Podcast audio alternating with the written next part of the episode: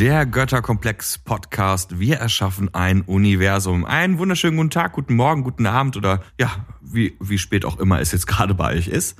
Willkommen zu einer Folge, die sich das allererste Mal mit dem Thema Reisen beschäftigt und zwar in dem neuen Format Konzepte. Wir sind recherchieren gegangen.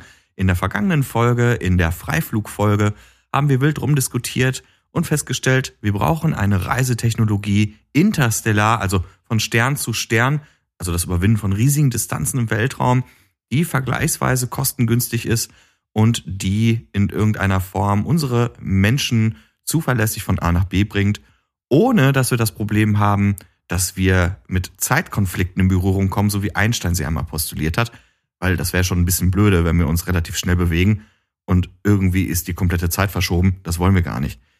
Unsere Experten in Anführungsstrichen, die sind jetzt auch wieder mit mir im Studio. Das ist einmal der Philboy. Experte ist gut, ey. Hallöchen zusammen. Und der Orti. Selbsternannter Hobbyphysiker. Mit einem ganz, ganz deutlichen Anführungsstrichelchen, was das Wort Experte angeht. Ich bin da völlig bei euch an die Hörer draußen. Jetzt kommt natürlich der übliche Disclaimer. Wir sind keine Vollexperten, wir sind aber voll Nerds, die sich voll für das Thema Science Fiction und Weltraum interessieren.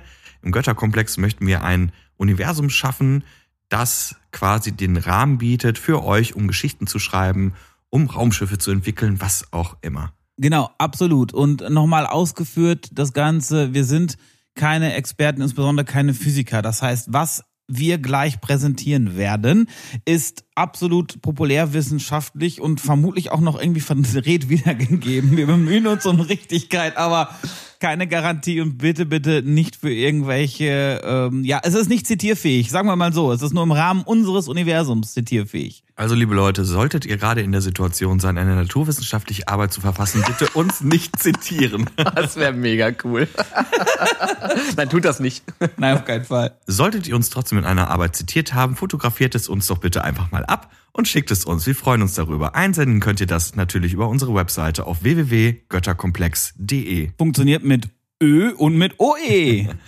Aber jetzt mal zum Start. In der letzten Folge haben wir ein paar Rahmenbedingungen abgesteckt und wir sind losgestiefelt und haben für euch recherchiert. Und als erstes mal die Frage an Philipp. Was hast du uns denn Schönes mitgebracht? Wie können wir denn jetzt von Stern A zu Stern B? Ja, tatsächlich eine unglaublich schwierige Frage, die, naja, erstmal abschließend, glaube ich, äh, äh, in der Wissenschaft äh, nicht geklärt ist und noch ganz, ganz, ganz weit davon entfernt ist, irgendwann mal real zu werden. Nichtsdestotrotz gibt es einige oder gab es und gibt es einige theoretische Physiker, die sich mit möglichen ja, Antriebskonzepten befassen.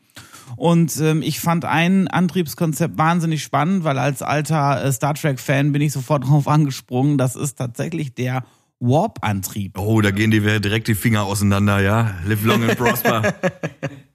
Live long and prosper. Nein, ähm, der, der, der Warp-Antrieb ähm, klingt total fantastisch und äh, ist es sehr wahrscheinlich auch, aber wie, wie gesagt, nichtsdestotrotz haben sich da Physiker mal mit befasst und den habe ich tatsächlich mitgebracht. Und ähm, ein Name, nicht den Physiker, den Warp-Antrieb. ich wollte gerade schon reingrätschen, ich habe ja schon in den Raum geschaut. Ich sehe leider keinen. Der übernimmt das Ganze jetzt. Dieser Blick hier. Dieser Physiker, der hinterm Sofa ist. Nein, natürlich nicht. Ich habe ähm, ein Antriebskonzept mitgebracht, um das auch hier für Herrn Niklas etwas korrekter zu formulieren. Der gute Miguel Alcubierre hat in den 1990ern in Mexiko ein bisschen über Warp-Antrieb geforscht, beziehungsweise sich theoretische Gedanken gemacht. Das Ganze basiert auf dem Konzept der Raumzeit. Das hat ja der Albert Einstein mal postuliert. Das ganze Ding ist im Endeffekt die Tatsache, dass der Raum aus drei Dimensionen plus die Zeit, also eine vierte Dimension besteht. Da geht es um sowas wie Raumkrümmung, große massenkrümmenden Raum. Man kann sich das in etwa so vorstellen, als würden zwei Leute ein Tischtuch halten und ich male auf das Tischtuch zwei Punkte und diesen, diese beiden Punkte verbinde ich mit einer Linie. Drücke ich jetzt mit meinem Finger ungefähr auf die Mitte dieser Linie und drücke das so weit rein, nähern sich diese beiden Punkte an, sodass ich keine Distanz mehr habe zwischen den Punkten. Also ich, ich verziehe den Raum, krümme den Raum, um damit Distanzen zu überbrücken. Ja, das ist ja ein bisschen Schummeln irgendwie, ne? es ist tatsächlich ein, ein bisschen Schummeln. Und das Ganze kann man sich tatsächlich ähm, zunutze machen. Denn der Alcubierre hat jetzt überlegt, was wäre denn, wenn ich vor einem Raumschiff den Raum zusammenziehe und hinter einem Raumschiff den Raum wieder ausdehne. Das heißt, ich bewege das Raumschiff selber nicht, sondern bewege den Raum um das Raumschiff herum.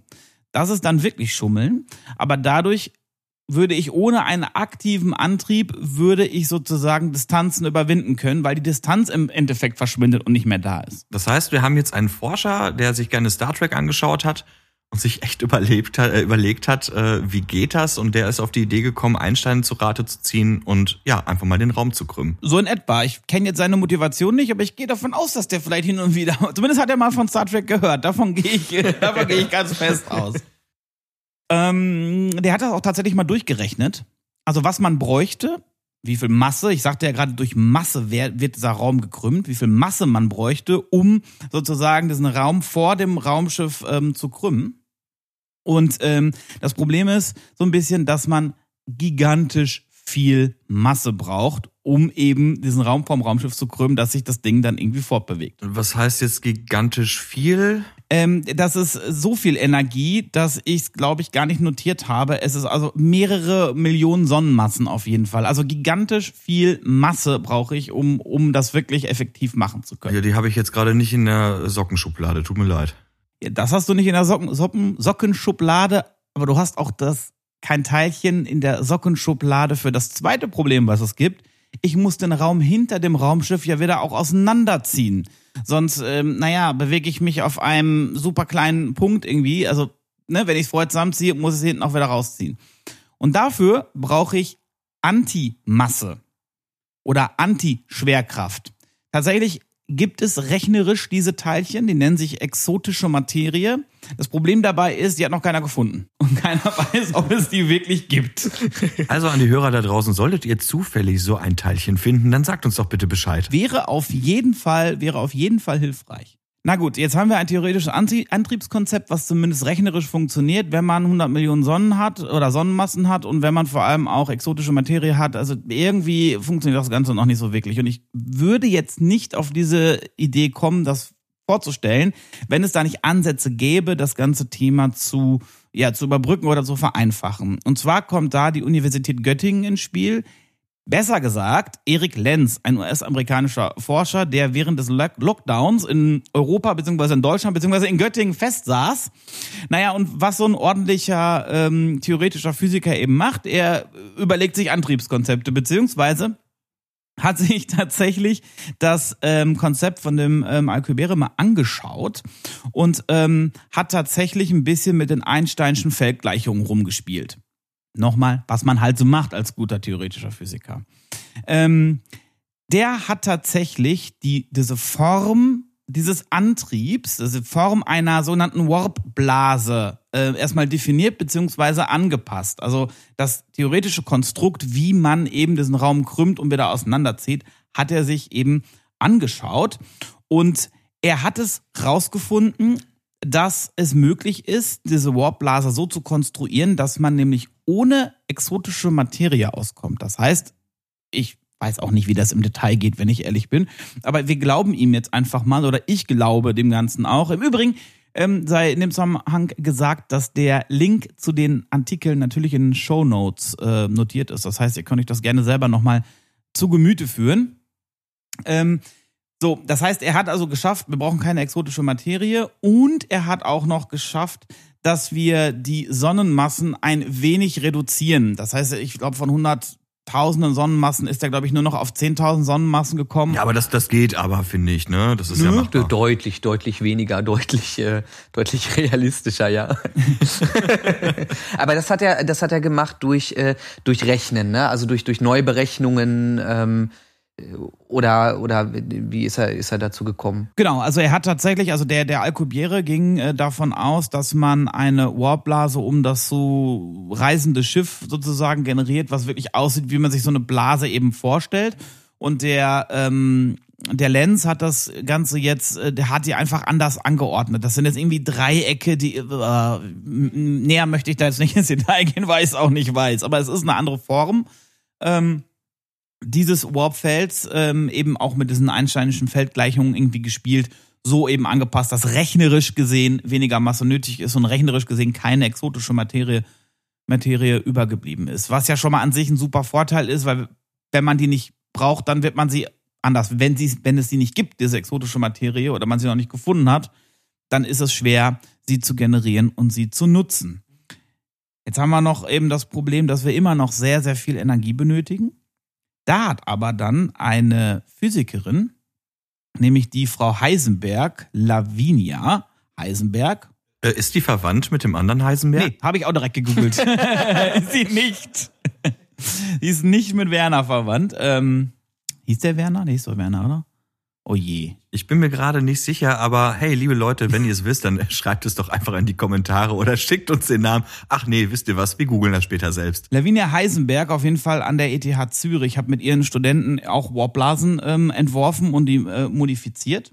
Jetzt wird spannend die haben das so modifizieren können, dass man nur noch mit einem Hundertstel der Masse unserer Sonne auskommen würde. Now we are talking. Das ist immer noch extrem viel Masse, beziehungsweise extrem viel Energie. Also Masse kann auch eben übersetzt werden in Energie. Ähm, wie gesagt, immer noch extrem viel, aber durchaus denkbarer das Ganze als eben 10.000 Sonnenmassen. Wie, wie muss man sich äh, eigentlich so eine Warp-Reise vorstellen? Gibt es da auch Infos zu? Nicht wirklich. Also wir haben jetzt, also wir stellen uns jetzt mal ein, ein, ein Raumschiff vor mit dem Warp Drive und dieses Raumschiff generiert diese wie auch immer geartete Warpblase, die du nicht sehen wirst und zieht den Raum vor sich so weit zusammen, dass das Ziel, wo du hin willst, der neue Stern oder sowas, äh, in einer absolut realistischen Reichweite ist. Und dann ist man praktisch fast schon am Ort, weil sich der Raum ja zu dem Raumschiff bewegt hat. Und dann dehnst du den Raum hinter dem Raumschiff wieder aus und es befindet sich eben an dem Ort, an dem es hin wollte. Ist das nicht katastrophal schädlich fürs Universum? Den Raum äh, zu krümmen äh, und äh, also ist das nicht eine gigantische Massenvernichtungswaffe? Oder stelle ich mir also wie wie wie groß krümmt man denn? Denn ich stelle mir gerade vor, dass ich mir wirklich diesen kompletten Stern, weil du dieses Tuch so äh, als als Metapher genommen hast und das ziehe ich jetzt so weit runter und verzerre da alles, könnte ich da nicht vielleicht auch Planeten auseinanderreißen und äh, sowas oder äh, ist das alles in diesen ganzen Berechnungen erstmal nur mathematisch möglich und die Auswirkungen, die weiß man noch gar nicht. Wie groß ist denn diese Blase und das alles? Genau, also zum einen ist natürlich erstmal äh, mathematisch möglich und ähm, hat sich nicht wirklich Gedanken dazu, äh, anders. Ich habe nichts groß dazu gefunden, wie unfassbar schädlich das ist. Ich stelle mir aber in meiner Vorstellung das so vor, dass du natürlich so eine Warblase in einem sehr begrenzten, äh, begrenzten Raumvolumen anwenden kannst, weil es eben so viel Energie äh, benötigt. Und je größer die Warblase ist, desto mehr Energie wird man wahrscheinlich brauchen. Das heißt, ähm, wahrscheinlich kriegt das das umgebende Universum gar nicht mit. Also vielleicht zum Vergleich, weil wir, weil wir wirklich über ein Raumschiff reden, was vielleicht ein Stecknadelkopf äh, irgendwie mhm. ist in mhm. einer in einer Badewanne und das wird dem Ganzen noch nicht mehr gerecht. Also äh, die die Dimensionen sind ja so gigantisch im All, dass das wirklich so eine so eine Warpblase, die ein kleines Schiff umfasst, mhm. glaube ich, keinen Impact hat auf den auf die Welt. Aber das weiß ich auch nicht. Vielleicht mhm. ist es eine gigantische Massenvernichtungswaffe und man könnte sich vielleicht sogar auch äh, darüber hinausgehend irgendwelche irgendwelche Warp-Bomben vorstellen oder sowas, die wirklich, äh, keine Ahnung, in ihrem Zielgebiet so eine, so eine Raumverzerrung irgendwie hervorrufen und dadurch äh, ja. desaströse Schäden verursachen. Das, das mag sein. Ähm, glaube aber hier in diesem Fall ist es so klein äh, und so, so lokal begrenzt, eben auf dieses Raumschiff begrenzte so Warp-Blase, dass ich mir vorstellen kann, dass das Ganze eben nicht schädlich ist. Beziehungsweise für den Götterkomplex, wenn es weiterhin relevant bleiben sollte, sollten wir vielleicht einfach annehmen, dass es nicht weiter schädlich ist. Wird ja auch bei anderer Science Fiction, ähm, also wenn man jetzt, du hattest ja über Star Trek gesprochen, ähm, da wird es ja auch nicht thematisiert und dann geht man vielleicht davon aus, dass das halt eben nicht passiert. Also da kann ich auch komplett irgendwie mitgehen, dass man sich das dann halt so rein fantasiert. Das denke ich auch, zumal wir auch schon gesagt haben, wir werden die ein oder anderen physikalischen Grenzen doch einfach mal für Storytelling beugen. Mhm. Wortwörtlich in diesem Fall. ja, allerdings. Ähm, das, das klingt aber tatsächlich erstmal höchst interessant. Also erstmal unglaublich, ähm, dass es wirklich Warp als Möglichkeit, äh, sogar, sei sie nur rechnerische Natur, in unserer jetzigen Zeit irgendwie schon gibt. Ähm, hätte ich persönlich jetzt nicht gedacht. Äh, bin sehr positiv überrascht, weil man jetzt irgendwie schon so ein Gefühl von, okay, Science Fiction ist irgendwie ganz nah hat. Ja, also es gibt tatsächlich noch erhebliche Kritik auch an diesem theoretischen Modell und an den äh, Berechnungen. Also ähm, es gibt zum Beispiel ähm, die Kritik, dass es, ähm, wenn man die Warpblase generiert, ich ja trotzdem irgendeine Art von Geschwindigkeit haben muss. Und das, das wird wohl, kommt wohl nicht oder kann man nicht rechnerisch irgendwie eins zu eins übertragen, dass diese Warpblase dann wirklich auf eine Geschwindigkeit X beschleunigt wird oder sie müsste eigentlich auch auf Lichtgeschwindigkeit beschleunigt werden. Ich muss sagen, das war mir dann mh, mm, zu krass physikalisch. Das habe ich dann irgendwann auch nicht mehr verstanden. Ähm, ich habe, wie gesagt, einige ähm, Artikel verlinkt im, ähm, in den Shownotes, wo ähm, ihr das nochmal nachlesen könnt. Vielleicht kommt ihr ja sogar auch zu einem, äh, zu einem anderen Schluss und könnt mir irgendwann mal erklären, was die wesentliche Kritik dann im Detail ist. Ähm, jetzt für den ersten Schritt klingt es für mich zumindest mal so, als könnten wir mal darüber nachdenken. Ich denke, dass äh, äh, trotzdem eine immense Menge an Energie nötig ist ähm, für diesen Antrieb. Und wir hatten ja in unserem Freiflug darüber gesprochen, dass man irgendwie, dass es nur Sinn macht, wenn wir eine kosteneffiziente Möglichkeit haben, von Stern A nach Stern B zu kommen. Und ob das jetzt so kosteneffizient ist, wenn man so viel Energie braucht, würde ich mal fast ein Fragezeichen dran machen, beziehungsweise würde das Thema aufmachen, hochoffiziell hier. Was ist denn eigentlich die Energiequelle vom Götterkomplex? Wenn das eine Energiequelle ist, die ja super günstig ist und super leicht riesige Mengen an Energie irgendwie generieren kann, ja, dann würde ich sagen, okay, dann könnte das vielleicht wirklich eine Möglichkeit sein. Wenn wir jetzt aber sagen, hm, keine Ahnung, Energie ist weiterhin irgendwie eine knappe Ressource, wird es, glaube ich, schwierig. Ja, ist total spannend, was du da aufmachst. Ähm, ich habe gerade noch mal totale Erleichterung, weil wenn ich das richtig verstehe, ähm, ist durch den durch die Warp-Geschwindigkeit beziehungsweise durch die Warp-Reise, ähm, wie Niklas das ja auch schon angekündigt hatte, das Problem mit der Zeitausdehnung, also Zeitreisen durch die Überlichtgeschwindigkeit, ähm, äh, das hat sich damit erledigt, weil sich das Raumschiff ja eigentlich nicht wirklich bewegt. Ne? Ist das richtig? Konntest du das ein nee. bisschen rausfinden oder ja. ist das ein Trugschluss? Ja.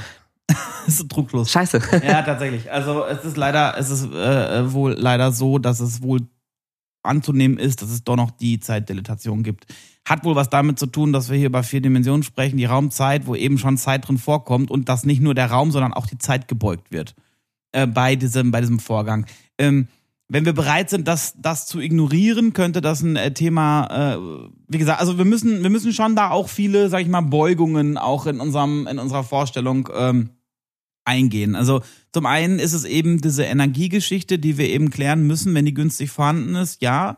Und zum anderen müssten wir einfach diese Zeitdilatation, naja, ignorieren, ehrlicherweise. Weil ich mhm. glaube, ja, oder überlegen, ob wir sie wirklich als bestehendes Konstrukt dann ins Universum aufnehmen und sagen, wir spielen, äh, bisher haben wir gesagt, wir wollen das eigentlich nicht, äh, weil das ganz komisch ist, dann zu rechnen, welches Schiff sich von wo nach wo bewegt hat und mit Überlichtgeschwindigkeit äh, gereist ist und wer dann wo gealtert ist und wer nicht. Ne? Ja. Äh, ähm, aber bleibe ich, aber bleibe ich trotzdem bei. Das mhm. ist ähm, mhm. mir, glaube ich, in der Konstruktion von Geschichten wäre mir das zu kompliziert mit immer darüber zu reden, okay, warte mal, bin ich jetzt gealtert und sind die anderen noch schneller gealtert und überhaupt, das finde ich sehr, sehr kompliziert.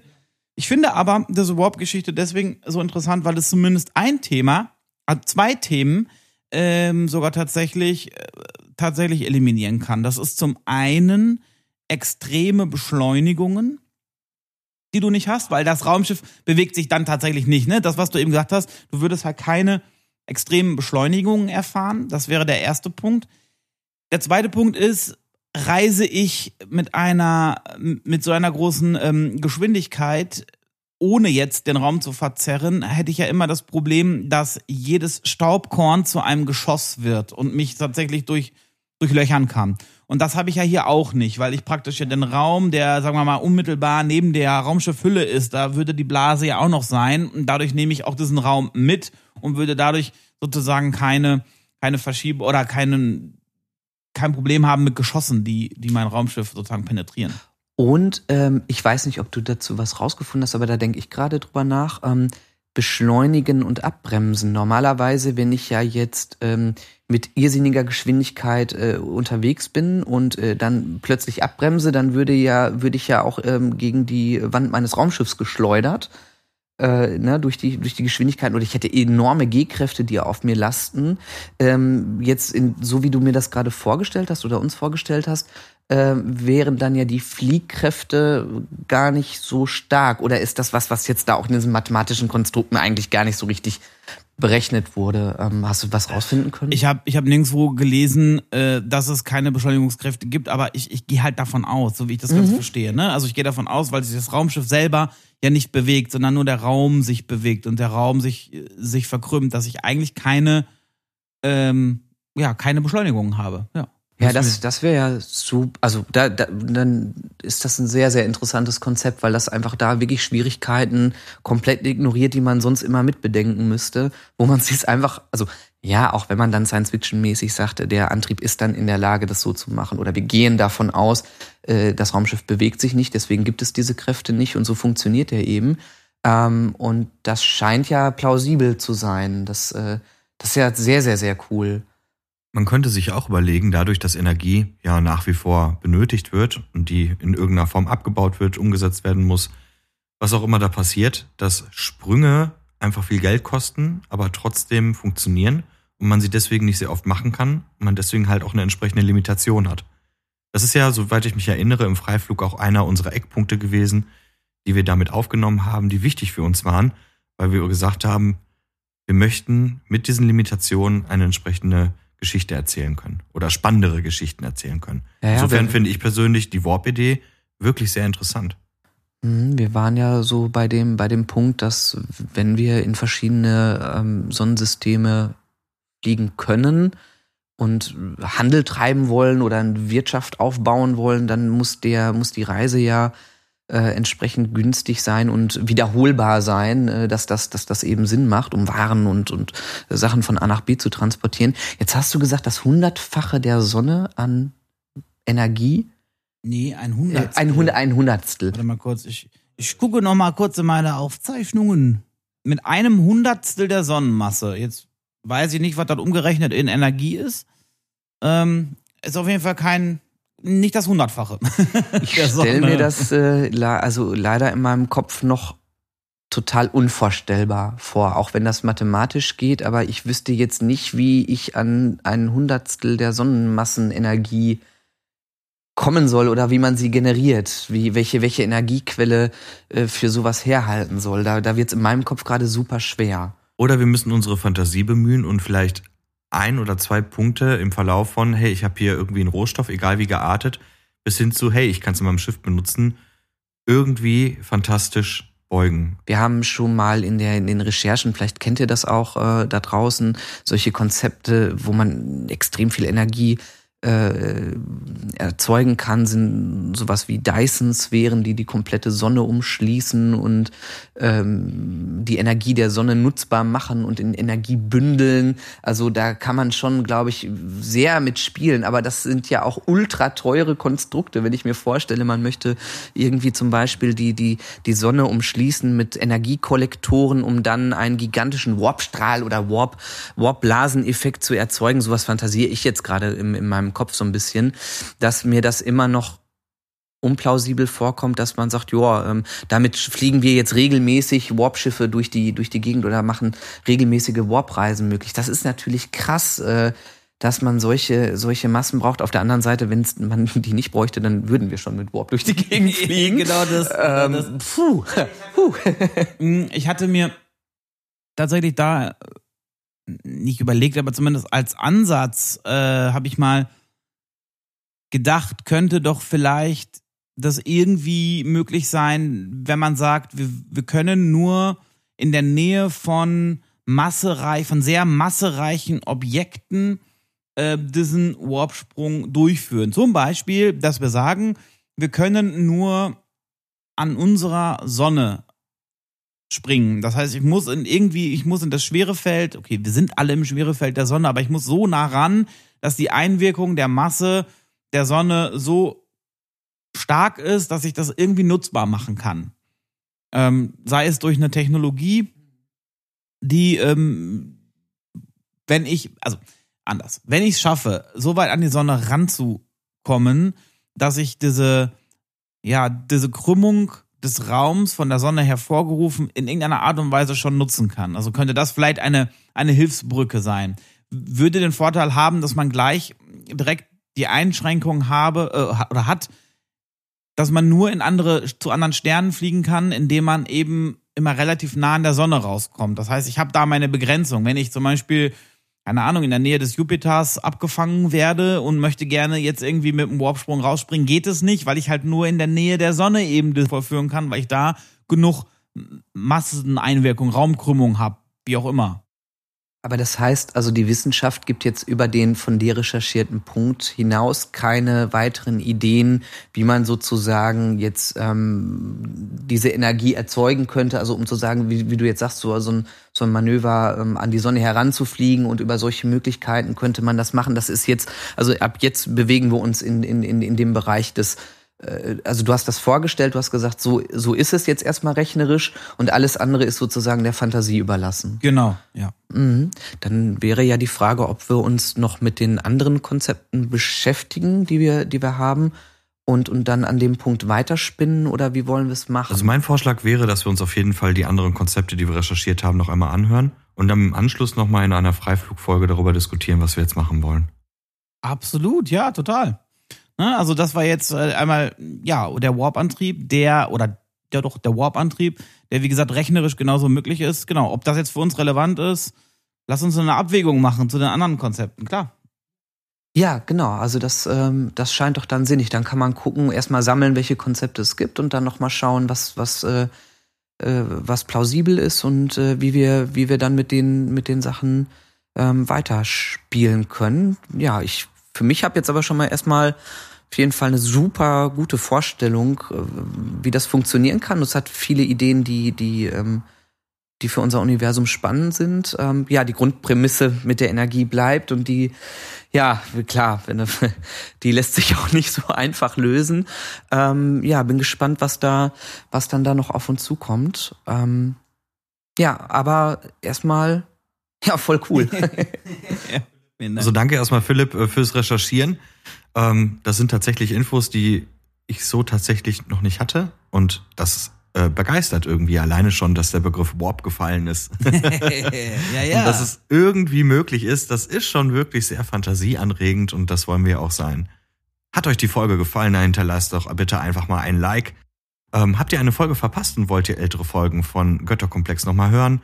Dann sucht doch einfach auf allen gängigen Plattformen oder aber auf www.götterkomplex.de auch mit OE und Ö. Danke Philboy, in der nächsten Folge beschäftigen wir uns mit dem nächsten Konzept des interstellaren Reisens und ich denke, dann wird der Orti uns mal irgendwas präsentieren. Ich freue mich da schon sehr drauf, aber jetzt würden wir erstmal sagen, schönen Tag noch, schönen Mittag, schönen Abend, schönen Morgen, egal wie spät es gerade ist. Wir verabschieden uns. Energie.